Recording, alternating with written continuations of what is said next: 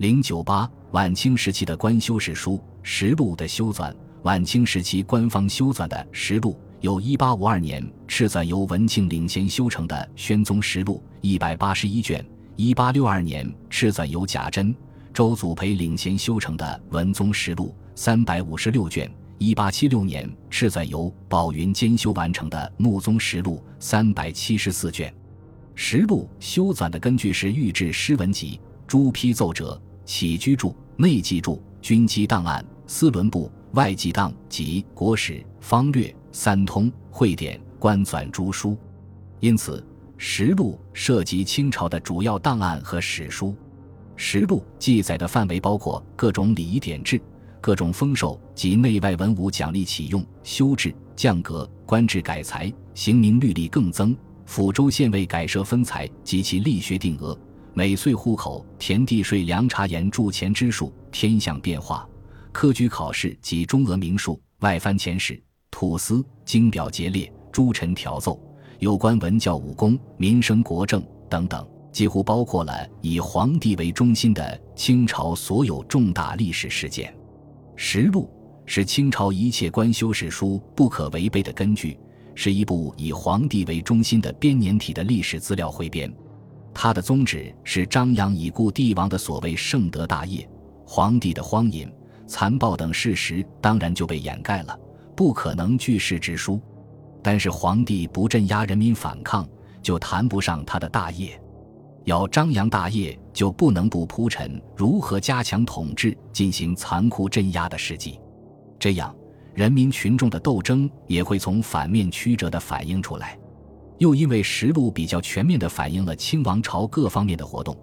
它比只反映一个方面、一个时期或某个人物的历史资料要全面些。如鸦片战争时期，道光朝筹办遗物始末，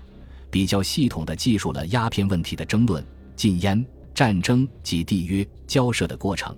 但对该时期其他方面的情况记载较略，而宣宗实录却反映了同一时期各方面的情况。如一八四二年出湖北中人杰的起义，给清政府以很大震动。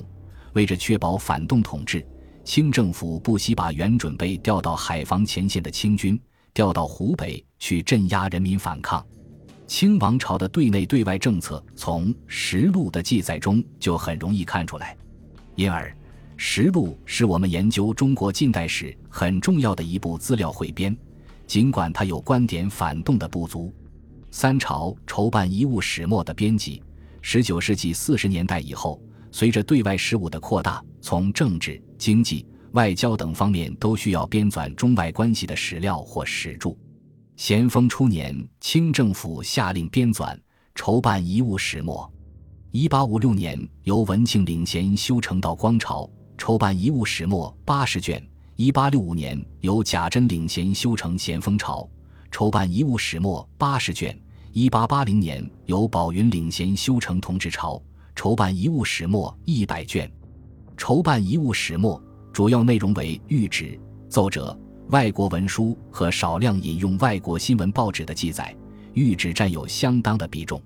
这是一部研究十九世纪中期以来中外关系史很有价值的史料汇编，从中可以看到西方资本主义国家对中国的侵略。以及清朝统治者方面采取的各种对策。当然，三朝筹办遗物始末编纂的目的与以往旧事相同，仅作为帝王资鉴之用，因此有很多错误观点。这些都应该在运用该书时加以鉴别。不过，该书与后来编辑的《清纪外交史料》《中日交涉史料》《中法越南交涉史料》等书构成的一套系统完整的晚清外交史参考资料。对于研究者来说，有着相当高的参考价值。官修方略，清代的方略是统治阶级在大规模用兵之后，设置方略馆，委派朝廷重臣组织编纂的长编史事记载。方略编写采取记事本末题材，以年月为卷次，以有关上谕和奏章为主要内容，实际上是记载历史事件始末的史料汇编。其中所收上谕。奏折均为紧要者，并做一定的删节。方略较实录更详尽，基本上保存原来的内容。清帝批谏和臣下奏折，大都完整保存，比以后出版的史料有着较大的真实性。在清代档案未能大量整理公布的情况下，《方略》实际上具有档案的性质。清朝修《方略》始于康熙朝，自是时至光绪朝，统治阶级共修《方略》二十一种。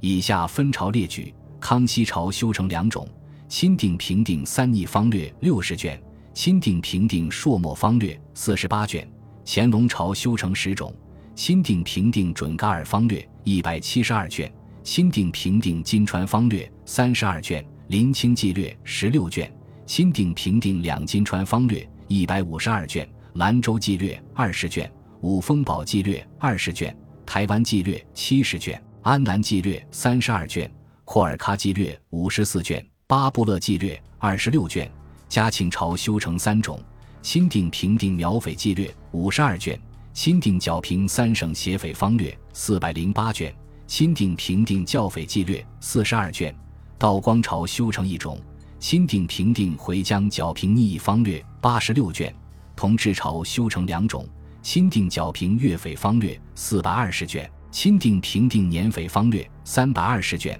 光绪朝修成三种；钦定平定陕甘新疆回匪方略三百二十卷，钦定平定云南回匪方略五十卷，钦定平定贵州苗匪纪略四十卷。在以上二十一种中，修成于晚清时期的有五种，成书于同治、光绪两朝。钦定剿平粤匪方略。是清政府关于镇压太平天国农民起义的官方记载，恭亲王奕等奉敕编修，朱学勤等总纂，全书共四百二十卷，卷首一卷，为清代二十一种方略中规模最大的一种。前有同治帝的御序，卷首为咸丰帝圣旨，所收御奏起自一八五零年，起于一八六六年，皆按年月日排列。该书因系官方所修，有着鲜明的阶级性，内容尽为夸示清军战功，张扬朝廷所谓德业，而对太平天国则百般污蔑。陈公路评价该书常诽谤和污蔑太平军将帅为升官发财，捏造和夸大军功，更是常事。在使用时必须加以分析鉴别。钦定剿平年匪方略，以为易奉敕领衔修编。朱学勤等总传，共三百二十卷，所述内容为清政府镇压捻军采取的战争策略及具体过程，收录皇帝谕旨、陈辽章奏，上启一八五一年，下启一八六九年初，按年月日排列，其性质与钦定剿平粤匪方略相同，钦定平定陕甘新疆回匪方略。收录了清政府镇压西北回民起义和击溃阿古柏政权等战事的官方御奏公文，钦定平定云南回匪方略，记载了清朝在十九世纪五十年代至七十年代镇压云南回民起义的过程。钦定平定贵州苗匪纪略，则汇集了有关镇压贵州苗族等民族起义的大量官方资料。圣训及证书的编修。清朝在修实录的同时，还纂修圣训。清朝后半期完成的圣训，有一八五七年敕修的《宣宗成皇帝圣训》一百三十卷，一八六六年敕修的《文宗显皇帝圣训》幺幺零卷，一八七九年敕编的《穆宗皇帝圣训》一百六十卷，内收入各朝上谕要旨，内容较实录尤为简略，唯以其分类纂辑，检查较便。清朝证书及官制则例带有修纂，而以《大清会典》为据制。《大清会典》始自康熙年间敕修，其后雍正、乾隆、嘉庆代行续修。嘉庆朝敕修者断自1813年，至光绪中叶已六十余年，期间清朝政治各方面制度变化很大。1885年，李鸿章奏准于1886年开馆纂修。主要反映1813年至1887年七十四年间的变化。